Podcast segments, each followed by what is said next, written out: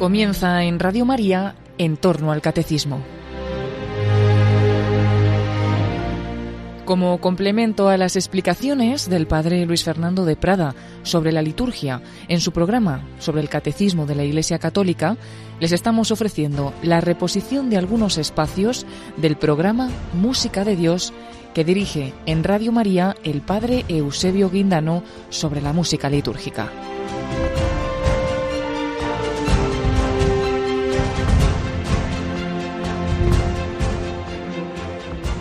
Un saludo cordial a todos los oyentes de Radio María. Están ustedes con el Padre Eusebio Guindano en el programa Música de Dios. Este programa quiere ser un lugar para la formación de aquellos que se dedican a la música en la Iglesia, ¿eh? a la música de la liturgia, y para aquellos amantes de este tesoro que tenemos la responsabilidad de cuidar y de hacer crecer, la música sacra. En el programa de hoy queremos continuar profundizando en los géneros de la música sacra, que aparecen enumerados en la Musicam Sacram, en la instrucción Musicam Sacram, que es la que actualmente regula todo el tema de la música en la liturgia. Dice que hay cuatro géneros. El género gregoriano, en primer lugar. En segundo lugar, la polifonía clásica y moderna. En tercer lugar, la música de órgano y otros instrumentos. Y por último, el canto religioso y popular. Pues estamos empezando a em, hablar sobre cada uno de los géneros. En estos programas anteriores estemos hablando sobre el canto gregoriano.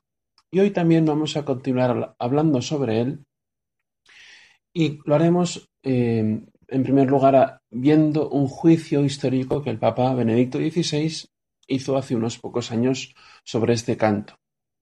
Y también daremos algunos consejos sencillos para poder interpretar este canto, que a veces nos parece muy difícil, muy complicado, pero creo que con algún consejo sencillo podemos fácilmente interpretarlo.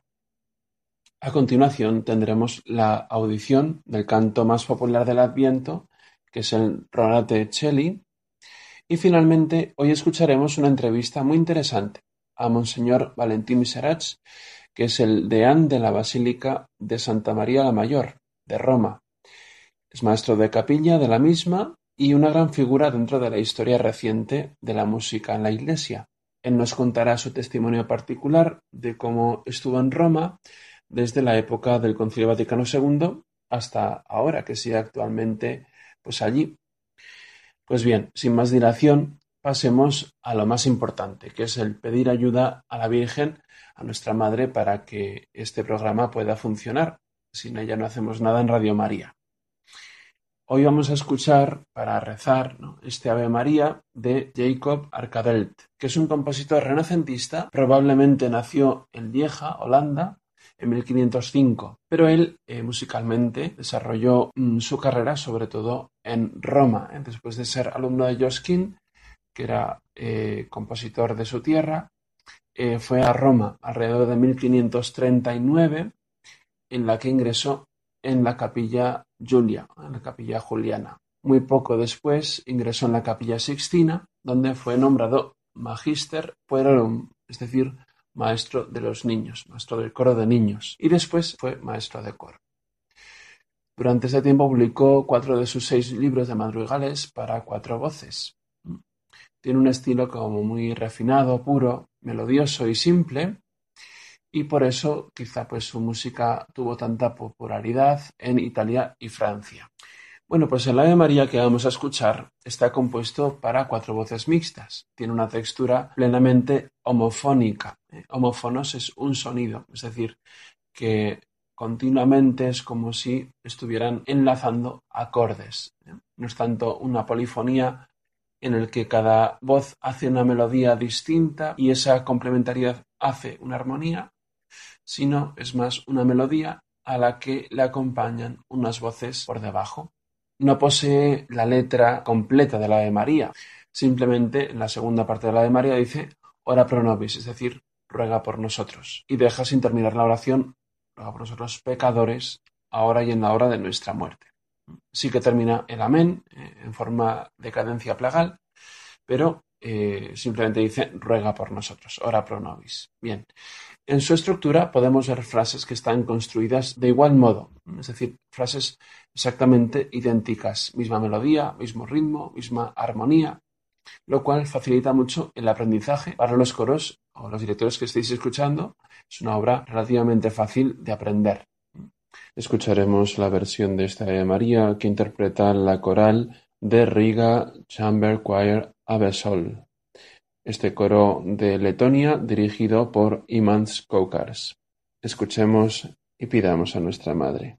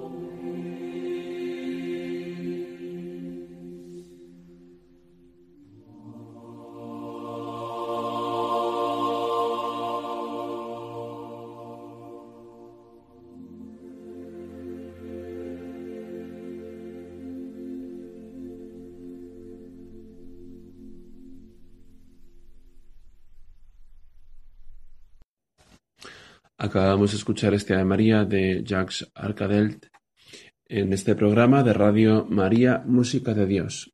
Están ustedes escuchando al Padre Eusebio Guindano que les habla.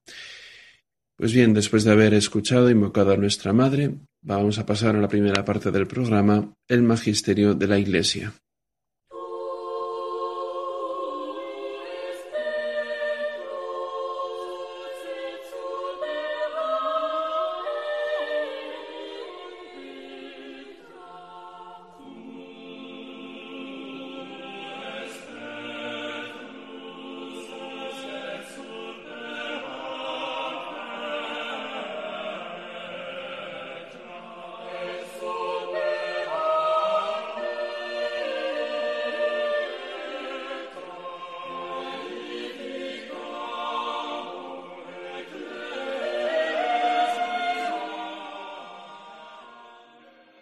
Antes de dar unos criterios prácticos sobre el gregoriano, me gustaría recordar unas palabras que pronunció Benedicto XVI en el Instituto Pontificio de Música Sacra de Roma, que es una de las escuelas en las que se enseña la música sacra, la música de la liturgia.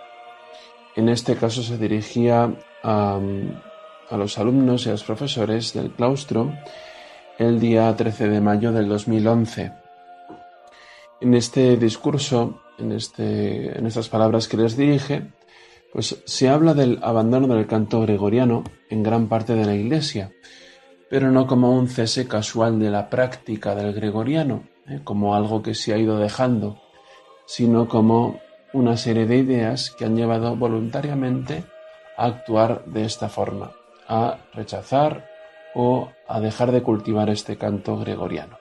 Dice así el Papa Benedicto XVI.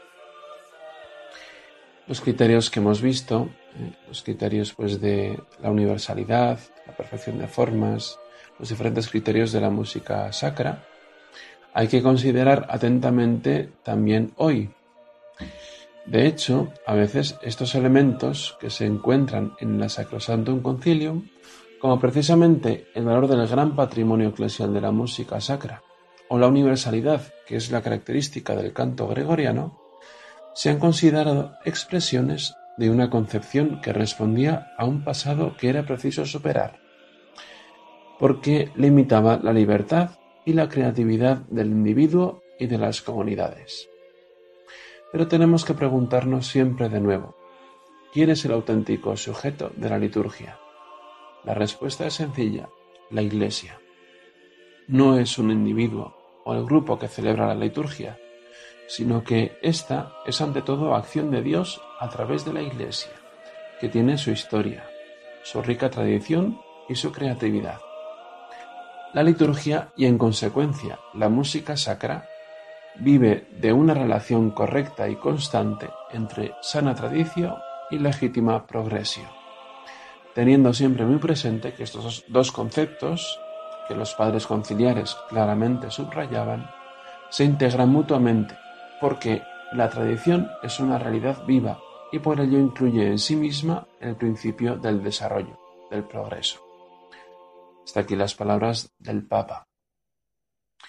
Evidentemente muestra una preocupación porque el abandono del gregoriano no corresponde simplemente a un abandono de una práctica, sino que corresponde a ideas. Comentar algunas palabras que el Papa dice, podríamos subrayar lo que dice em, respecto al gregoriano cuando afirma que estas expresiones se muestran, en el canto gregoriano, se muestra como una concepción que respondía a un pasado que era preciso superar y descuidar, porque limitaba la libertad, limitaba la libertad y la creatividad del individuo y de las comunidades. Es decir, que en favor de una libertad o una creatividad eh, evidentemente mal concebida, se ve el canto gregoriano como algo de pasado, algo que nos constriñe, algo que, que evita que nosotros podamos ser creativos. ¿no? Pero el Papa dice que eh, precisamente el problema de esta concepción es una especie de secularización, entre comillas, podríamos decir, de lo que es la música sacra, que no es algo que yo he recibido, que no es algo que yo tengo que cultivar en el sentido que yo lo he recibido, sino que es algo que hay que dejar en el pasado y comenzar algo totalmente nuevo, algo que no tenga que ver prácticamente con este canto, ¿no? Es contrario pues al magisterio de la Iglesia, ¿no? que nos pone el gregoriano como incluso aquel ejemplar, aquel canto que es ejemplar al que los demás cantos tienen que mirar, sobre todo por su eh, conseguida eh, forma de realización del canto, que es oración, que es estar al servicio de la palabra, tiene unas características que ya las vimos. ¿eh? Bien.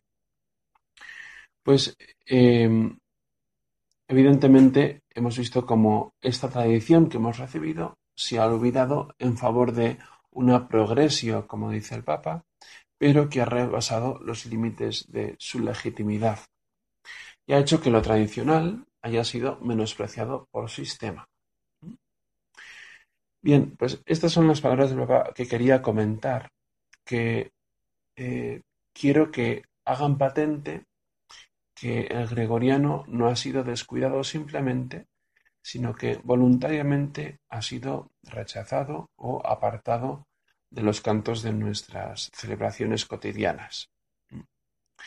Bien, pues ahora bien, Mm, tenemos esta situación en la que el canto gregoriano pues prácticamente se ha olvidado, pero nuestra labor es que la música en la liturgia pues sea esta música digna, que contenga estos géneros de música sacra, entre los cuales está el gregoriano. Por tanto, vamos a dar algunos consejos que nos puedan ayudar a retomar esta práctica del gregoriano. Es verdad que ha caído en desuso en gran manera, pero sin embargo no podemos simplemente por esta dificultad dejarlo de cantar. Tenemos que recuperarlo. Y quisiera dar algunos eh, elementos prácticos que nos puedan ayudar eh, a poder retomar este canto.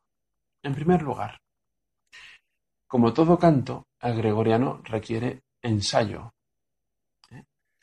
Si vamos a los músicos profesionales, cantantes o instrumentistas, desde que un músico comienza a aprender su instrumento, se le enseña que para poder interpretar o cantar una pieza debe tener un esfuerzo previo para aprenderla. Por ello, como cualquier canto, para que sea cantado de una forma digna, debe ser ensayado por el coro o por el que va a cantarlo. Debemos tener claro que si queremos una música de calidad, tenemos que invertir mucho tiempo en ello. Deberemos estar dispuestos a ensayar continuamente durante unas semanas, unos meses, para poder ir asimilando este repertorio gregoriano. A veces en algunas parroquias, pues lo que se puede hacer es, pues cada año ir ensayando un canto nuevo y si llega a Cuaresma, pues enseñamos un canto gregoriano para la Cuaresma, otro para la Pascua, otro para Adviento. Y así cada año, pues un segundo año, otro segundo canto para el Adviento, otro segundo canto para la Cuaresma. De tal manera que a veces requiere bastante tiempo el ir recuperándolos. Pero una de las consecuencias más comunes de que no se ensaya el canto, y ahora hablo del canto en general, no solamente el gregoriano, es que siempre se canta lo mismo y además se devalúa y se desvirtúa del original. A mí me pasó que estando en unos pueblos pues de párroco, eh, incluso la Salve Regina o la Misa de Ángelis o bueno, o cualquier canto, todas venían a la orilla o no sé, los cantos que podemos cantar más comúnmente, pues eran en algunos casos completamente diferentes y estaban muy cerquita uno del otro. Sin embargo, se había ido devaluando porque no había un ensayo, porque los cantos se van cantando, se canta siempre lo mismo y conforme pasa el tiempo se van devaluando. ¿Mm? Bien, pues por, en primer lugar podríamos decir que para comenzar a retomar el, gregoriano tenemos que ensayar, ensayar, ensayar y ensayar. En segundo lugar, para aprender el canto gregoriano más fácilmente, tenemos que conocer el texto. Conocer el texto. Aquellos que cantan tienen que saber qué es lo que están cantando. Parece una obviedad, pero muchas veces, venga, vamos a enseñar el tanto un ergo. Oye, pero ¿qué estamos diciendo? ¿Qué estamos diciendo? Es muy pedagógico, por ejemplo, el que todos eh, lean el texto juntos, que lo aprendan a pronunciar juntos, que se traduzca para el coro. Incluso eh, hay algunos sitios en los que pues, se ponen unos folletos y se traduce el canto para que la gente lo pueda tener, lo pueda seguir, lo pueda escuchar. ¿Eh? Tienen el canto en latín y en castellano. Y de esta forma lo van siguiendo a la vez que se canta. Entonces, en este sentido debemos tener eh, este acercamiento a la asamblea, en primer lugar al coro, pero a la asamblea también para que puedan seguir este canto, ¿no? Eh, pues el, texto debe ser conocido y eh, debe ser interpretado en su pronunciación, pero no solamente en su pronunciación, sino asimilado por dentro. Estamos cantando a Dios, estamos cantándole esto por esto, en esta fiesta, en este contexto concreto. Por tanto, hemos dicho en primer lugar ensayo, en segundo lugar el texto y tercer lugar el canto. ¿Mm? Fijaos que hemos seguido un proceso hasta llegar a empezar a cantarlo. El canto también exige eh, aprender a seguir una partitura. Es verdad que en muchos casos los miembros del coro no tienen unos conocimientos de música. ¿eh? Nos encontramos con que la gente de nuestros pueblos, de nuestras ciudades, pues en general no saben seguir una partitura o saben muy poca música. Bueno, no pasa nada. ¿eh? Viene muy bien en este sentido, antes de empezar a cantar el gregoriano, eh, las diferentes notas que son, la melodía ya gregoriana directamente, conviene empezar a cantilarlo. Cantilar es cantar todo en una misma nota. Eh, por ejemplo, si tengo que cantar un kirie, si tengo que cantar un introito, un ofertorio, una comunión, que el texto que tengo que cantar, antes de ponerle la melodía que le toca, cante todo en la misma altura, ¿eh? lo que podríamos llamar semitonado. ¿eh? Por ejemplo, si yo hablo así, estoy hablando en un tono continuo para poder pronunciar antes de cantar. De tal manera que si cantamos todo a la misma altura, podemos aprender a cantarlo, aunque sea en la misma nota, pero el texto cantado se nos hace mucho más fácil luego para ponerlo en la melodía original. Por eso es una recomendación que creo que es muy útil para poder empezar el canto gregoriano, ¿eh? a cantarlo. Para este momento sí que se deben dar algunas indicaciones. Cuando empezamos ya a poner la melodía, sí que es bueno que se empiecen a dar indicaciones de qué significan algunos signos, por qué esta nota tiene un punto o por qué esta nota no es una nota suelta, sino que está unida a otra. Eh, ¿Qué significa eso? Eh, ya eh, cuando pasamos a la melodía, ya sí que empecemos a dar unas indicaciones sobre la altura de las notas, esta es más alta que la otra, sobre la rítmica, sobre los signos que aparecen. De tal manera que siguiendo estos consejos, estos tres pasos, creo que para cualquier persona puede ser fácil el aprender una melodía gregoriana. Bueno, pues eh, estos consejos eh, creo que son muy útiles para cualquier coro, para cualquier persona que pueda empezar a cantar el gregoriano. Por eso, pues vamos a dejar aquí la parte del magisterio por hoy Hemos visto estas palabras del Papa y estos consejos prácticos para poder llevar a cabo un canto gregoriano. Vamos a pasar a continuación a la segunda parte del programa, la audición.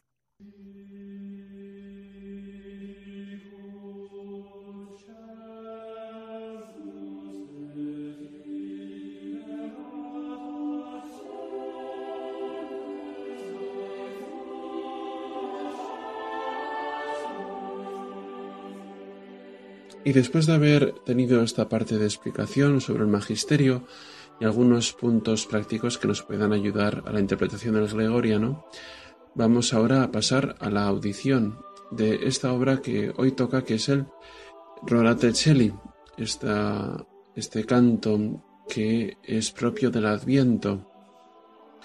Recordamos a los que nos están oyendo en este momento que estamos en Radio María, la radio de la Virgen, y que están ustedes escuchando el programa Música de Dios. Antes que nada, es importante distinguir que hay como eh, dos Roratelli. El Roratelli litúrgico, por así decir, es aquel Roratelli que se usa como canto de entrada o como introito en el cuarto domingo del Adviento, ¿eh? el Roratelli eh, gregoriano propiamente. Pero no vamos a escuchar este canto gregoriano, sino vamos a escuchar un canto que entra dentro del canto, eh, yo diría más bien popular, puesto que no es propiamente gregoriano, no está compuesto en aquellos siglos eh, octavo, noveno, décimo, en los que se fraguó todo el canto gregoriano en la liturgia, sino que es un canto compuesto mucho después, en el año 1600 se le atribuye a un sacerdote que formaba parte del oratorio del cardenal Berulle.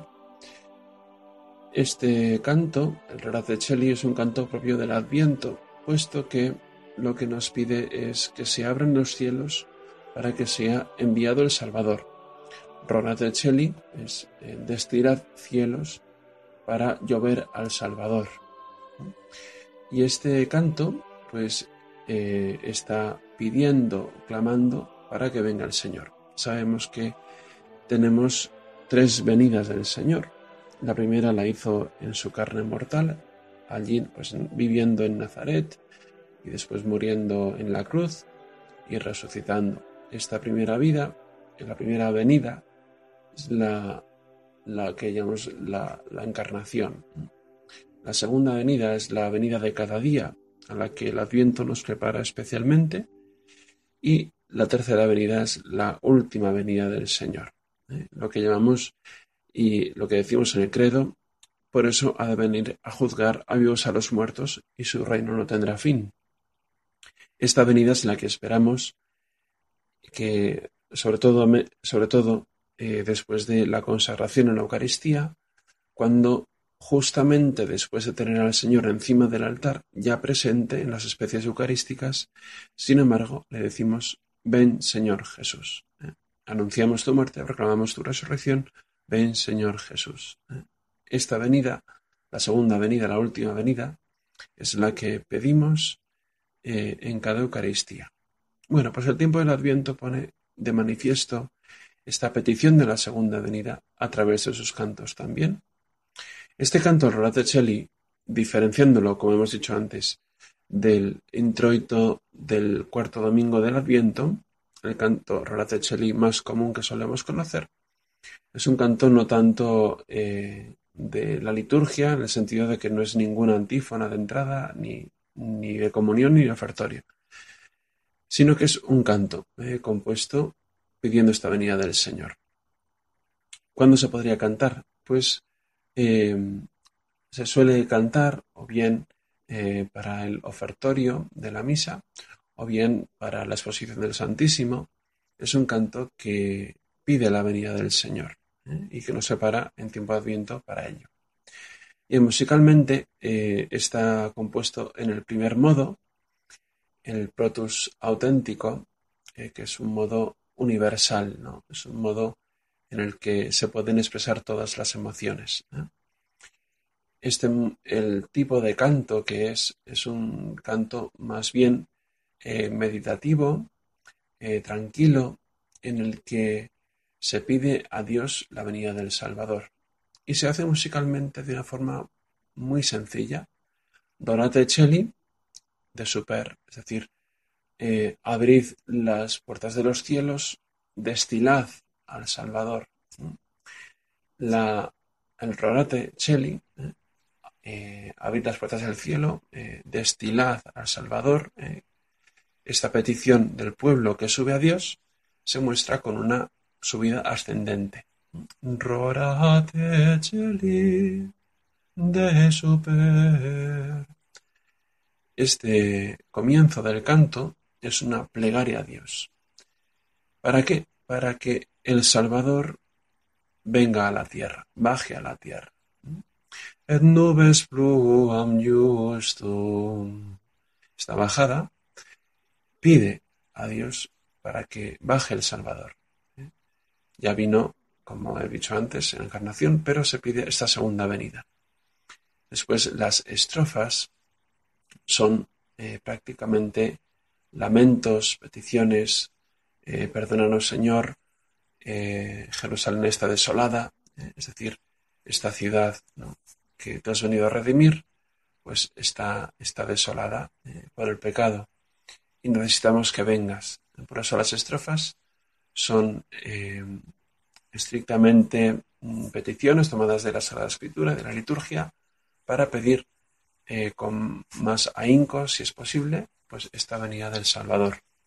Bueno, pues vamos a escuchar este canto que nos prepara el corazón para entrar en el tiempo de Adviento, que esta preparación pues sea eh, inmediata, eh, ya solamente escuchando este canto eh, con su mansedumbre, a la vez con su fuerza, podemos meternos en la liturgia del cielo que está pidiendo un Salvador.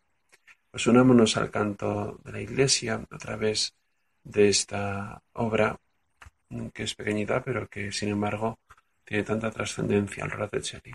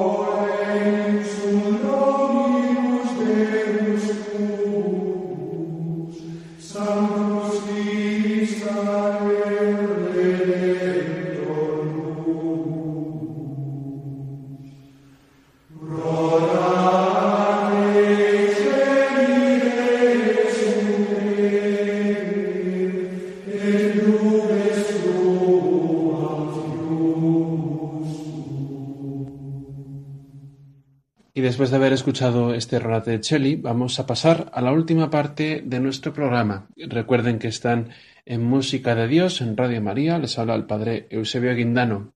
Vamos a pasar a esta última parte del programa, la entrevista.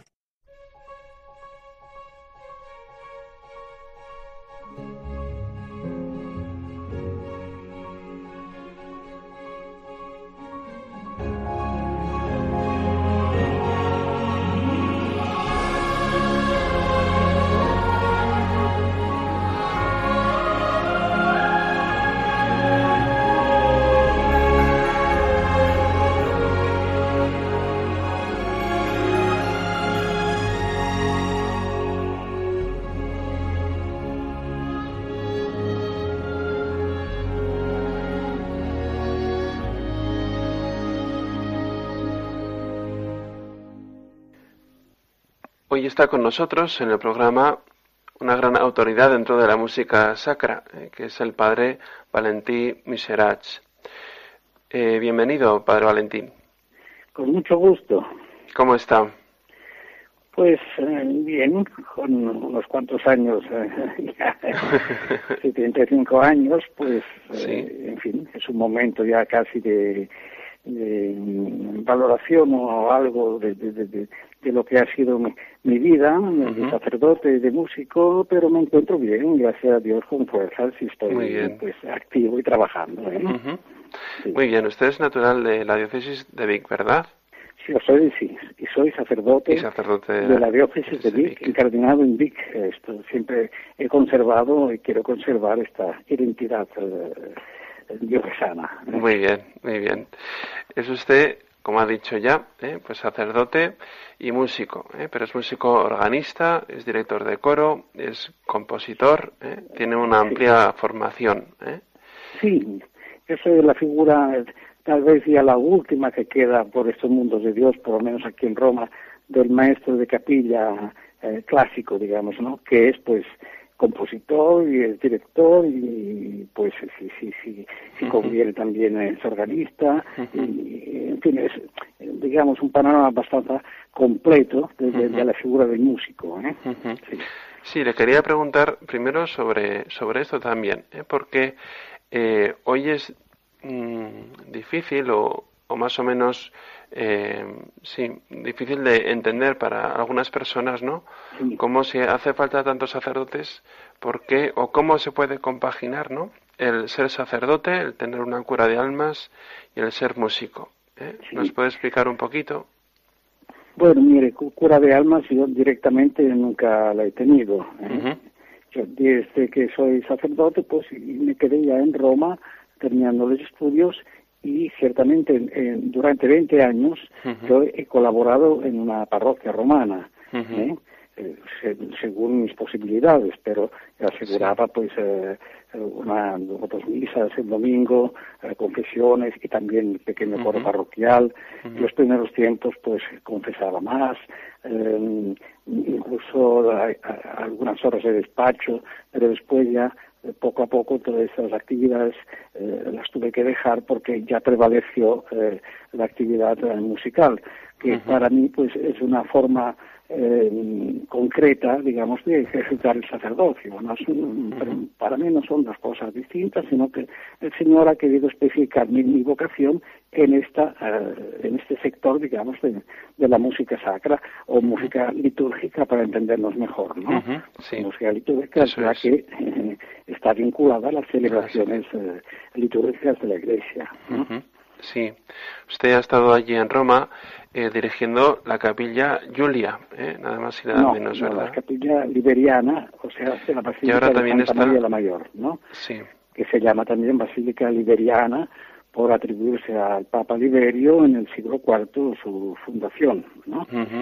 Sí, eh, pues sí, desde el año 1973, cuando terminados ya mis estudios musicales, yo me disponía ya a regresar a mi diócesis, pues entonces eh, mi maestro de composición, que era el maestro Armando Renzi, que era el director de la Capilla Julia de San Pedro, me dijo, usted no se puede ir, tiene que quedarse aquí, mamá, no, no lo usted, que, que, que, su, su, su, puesto pues es aquí. Y entonces yo ya actuaba como organista de la Capilla Julia a veces y también había compuesto uh misas motetes que cantaban en San Pedro. Pues claro, pues sí, ya me gustaría, pero entonces fue mi obispo que eh, cuando se lo dije eh, me dijo, pues si te quieren en Roma no voy a oponerme al Espíritu Santo. O sea, aquel santo hombre pues entendió que no es que perdía a un sacerdote, sino que... que para la Iglesia, claro. Eh, sí, que en Roma pues podía tener una, una dimensión que también podía ser benéfica para la diócesis, como ha sido efectivamente. ¿no? Pues para mí ninguna dificultad en compaginar las dos cosas, aunque claro, eh, todo lo que yo hago lo hago como sacerdote. Esa es la primera cosa. Y si me hubieran dicho nada de música, tú vete a ser sacerdote, pues yo no, no, no, hubiera chistado, ¿eh? sin discusión alguna. Pero la providencia me ha ayudado a a poder ejercitar lo que era mi carisma especial, digamos, ¿no? Así es, así es. Sí, la música pues es este carisma, ¿no? Que también eh, ayuda al sacerdocio. Muy bien. Pues eh, quería preguntarle, como usted llegó a Roma, pues como me ha dicho, en eh, el tiempo del concilio más o menos. ¿eh? Sí, 1963. O sea, inmediatamente después de la elección de, Pablo, San Pablo VI. De San Pablo VI, sí. sí, sí. Que me acuerdo muy bien, pues porque además en el colegio español donde yo estaba, en el nuevo, que había sido estrenado hace un par de años, residían pues muchísimos obispos en España. Eh, y pues nosotros vivíamos dentro de este ambiente cuando, sobre todo a través de los secretarios que les acompañaban, nos contaban cómo iban las sesiones del concilio, pues también teníamos la posibilidad de ir a, conferencias de, teólogos, me recuerdo, de Ranner, de, Congar, de, estos teólogos. En fin, se vivía mucho el, el evento del concilio, naturalmente. Y después de haber vivido todo aquello, eh, también la posterior reforma litúrgica que se ha hecho, la publicación de la música sacra, la ordenación de la música. El primer documento del concilio, la primera constitución que se publicó fue precisamente la Sacrosantum Concilium sobre la liturgia. ¿eh? O sea que el concilio comprendía, y, el Papa en primer lugar, la importancia um, capital, vamos, de, la liturgia en, la vida de la Iglesia. ¿eh? Es la primera cosa. ¿eh? Sí eh, pues claro que sí vivió y yo lo viví entonces como joven, eh, que era en, aquellos momentos, eh, pues con un deseo, como era general, digamos, de apertura y de acercamiento al mundo y pues los mismos experimentos de como fue la, la, la misa dita aquí en, en, en, en, Italia, ¿no? Del maestro Giombini, eh, que parecía, estaba calcada un poco de la música juvenil de ligera, ¿eh? pues nos gustaba porque eh, sentíamos la, la necesidad de, acercarnos a, los jóvenes, al mundo, pero era una, comprendimos después que era un camino equivocado, ¿eh? que, no, no se puede nunca atraer renunciando a, o como, como podría decirlo yo, pues renunciando a los postulados de la verdad. ¿eh? El Evangelio es el Evangelio y no para agradar a la gente hay que rebajar el contenido en las exigencias del Evangelio. Pero en aquellos primeros años pues éramos jóvenes y pagamos este, este tributo, ¿no? Sí, así es. Eh, bueno, pues es así. ¿eh? El otro decíamos en el anterior programa, ¿no? Como el gregoriano, pues, eh, digamos, ha sido, por así decir, eh, poco cultivado o quitado directamente, ¿no? Desde de algunas iglesias, sobre todo, pues en las parroquias, que, que bueno, pues habéis, ha sido sustituido por otros cantos eh, en ese sentido. Pero, eh, pues, visto esto, digamos, ¿no? estos hechos que han sucedido, digamos, cómo, mm, qué herramientas, eh, ¿qué, ¿qué, le diría usted a la gente, ¿no? Para volver otra vez a, empezar eh, o a, plantear ¿no? una música que sea más litúrgica, que sea más hecha para liturgia, ¿no? No tanto una música acomodada. Mire, lo curioso del caso es que, eh, según los documentos del concilio y de la Iglesia, los que han salido, que son pocos, eh, los que se refieren a, la música sacra, la instrucción que, salió posteriormente al concilio y después el motu propio de Juan Pablo II eh, sobre el centenario de San Pío X, del motu propio, etcétera, pues dicen cosas muy hermosas que pues no, no, se han tenido en cuenta. Se ha hecho todo lo contrario, todo lo contrario, porque nunca se dice que el canto gregoriano haya que arrinconarlo o, suprimirlo, todo lo contrario. El canto gregoriano continúa siendo pues el canto no solo oficial de la iglesia, sino el canto que tiene casi una propiedad casi sacramental, digamos, ¿no? de, representar un poco la, unidad de la Iglesia y crearla, ayudar a crearla, esta unidad. Yo creo que ah, había que, encontrar, tal vez se hará con el tiempo, porque ah, la historia tiene sus exigencias y, sus ciclos y todo esto, ¿no? Un, compromiso, en cierta manera ya está, porque en el misal actual, por lo menos aquí, en el misal italiano, está el ordinario de la misa también en italiano y en latín, o sea, la, posibilidad de, combinar las dos cosas, sobre todo el ordinario de la misa. Después que, la gente lo ha dicho y lo ha oído mil veces, eh, cada cual en, su lengua, en español, en italiano, en lo que sea, eh, pues ya sabe el contenido. Eh, educar a la gente a que se puede también hacer en, en, latín. Es que la gente ya lo sabía esto. La, misa de ángeles, por, ejemplo, la sabía todo el mundo. Y lo que hemos hecho, desgraciadamente, eh, los sacerdotes, los curas, es hacer todo lo posible para que el pueblo olvidara esas cosas. ¿eh? El cantumergo, las melodías gregorianas que salían, pues esto es, es, un, yo diría, un pecado de omisión, un, pecado que tiene su, gravedad, no quiero decir grave, pero es que tal vez lo es. ¿eh? hacer que el pueblo olvide lo, que sabía. O sea que si la, no empieza ya en el clero, en los sacerdotes, el deseo de, conocer y de amar, porque es cuestión de amar esta tradición plurisecular. No, no, no, no nadie puede inventar las cosas y creer que, que todo eh, borrón y cuenta nueva, que todo lo, del pasado hay que echarla a perder. Eh, es, absurdo esto. Nosotros vivimos de la tradición en el sentido que creemos lo que hemos sido eh, pues ha sido tramandato, que decimos en italiano, ¿no? traspasado desde, nuestros mayores, desde Jesucristo, ¿eh? toda la historia de la Iglesia. Eh, pues eh, aquí habría que, insistir, pero la, cosa no está no está propicia para, para eso, por lo menos aquí en Italia. Yo hablo desde lo que veo aquí en el clero joven.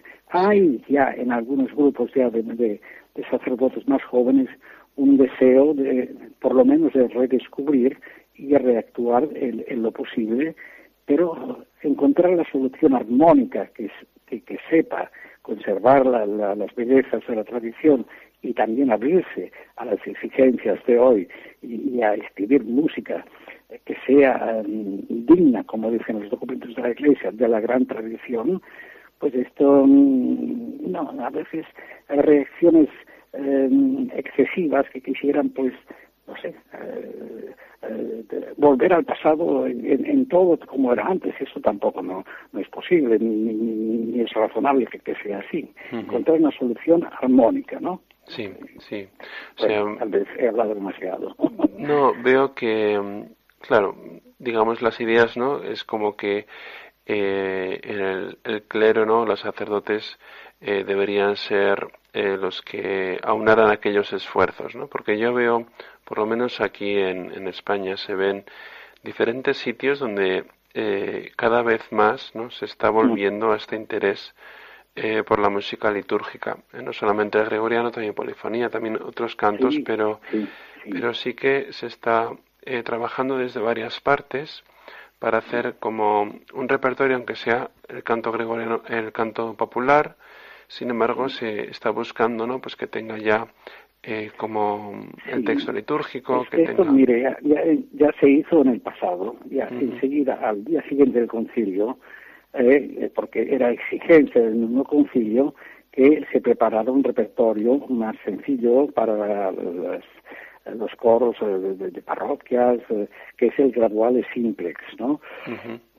y también el, el Liber Cantualis que, prepararon desde Solen, que es una antología de lo, bueno y mejor y, y más de fácil interpretación del canto gregoriano, que, que, hay infinidad.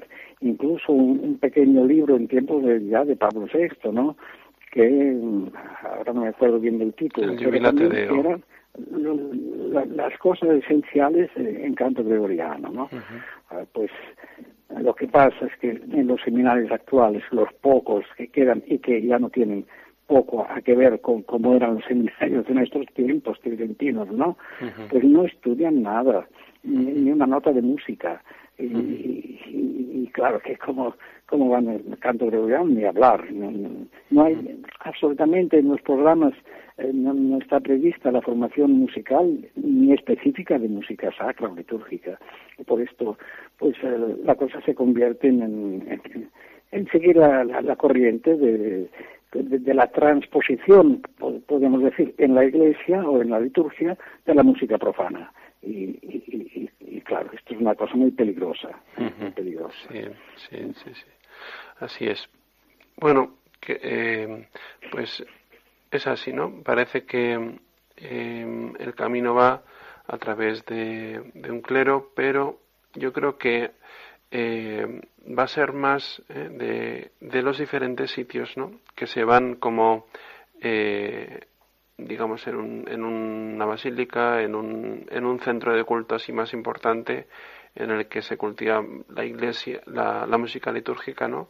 Como centro de difusión, ¿no? Hacia la diócesis o hacia, hacia la zona donde esté. Y, y ciertamente, ¿no? Pues el creo ahí tiene mucha, mucha responsabilidad de, saber música, ¿no? Y yo creo que es esta entrevista también tendría que ser, ¿no? Una llamada de atención a, a las diferentes diócesis, ¿no? Para que también tengan en cuenta, en cuenta esto, ¿no?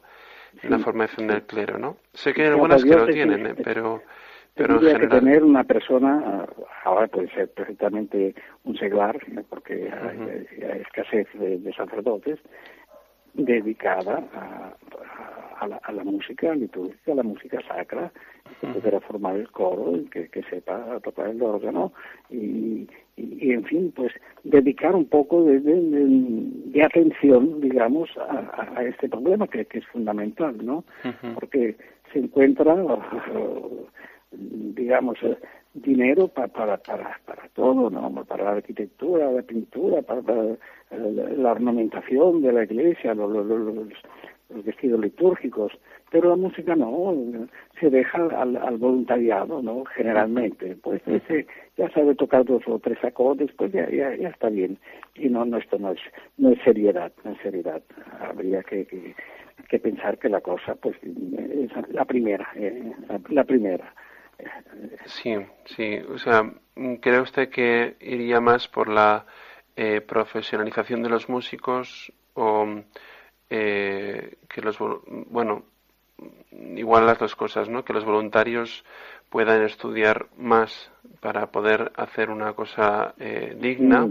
Sí, O... Y hay buena voluntad ya, porque se organizan también cursillos, las, varias entidades, yo pienso por ejemplo se, en Cataluña, en Montserrat, todos los años hacen un, cursillo para organistas, cada día hay más mm, posibilidad, digamos, de, pero son cursillos que no pueden dar la profundidad de la preparación.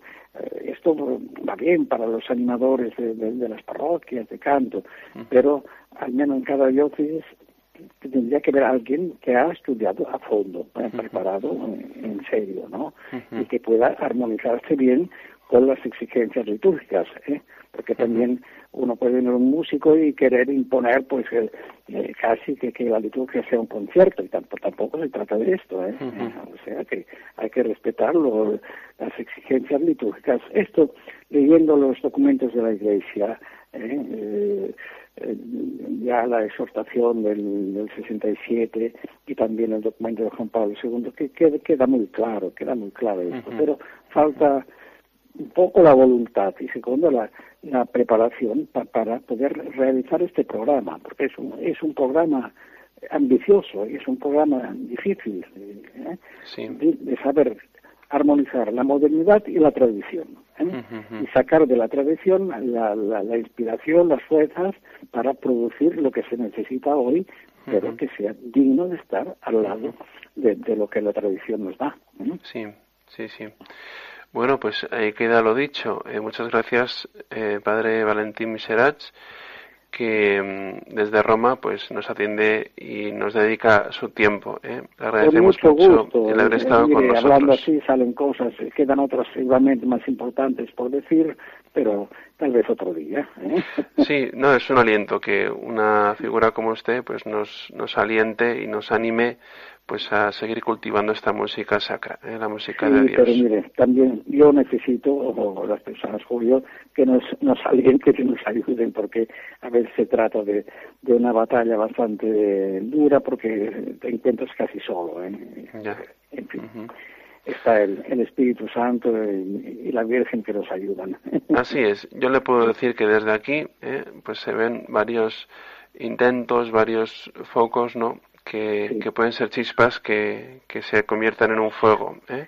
Sí, trataremos de poco a poco. El Señor de la historia se cuidará que, que haya un renacimiento, que haya por, el bien espiritual de, la Iglesia de la, gente, claro. Seguramente será así.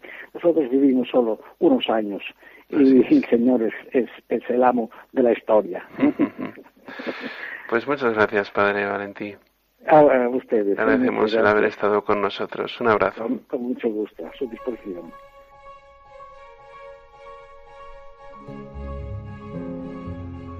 Y hasta aquí hemos llegado en el programa de hoy, Música de Dios en Radio María, para poder acercar la música sagrada a aquellas personas que no la conocen y para poder profundizar más en ella.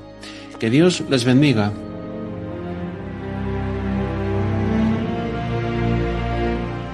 Finaliza en Radio María el programa En torno al Catecismo.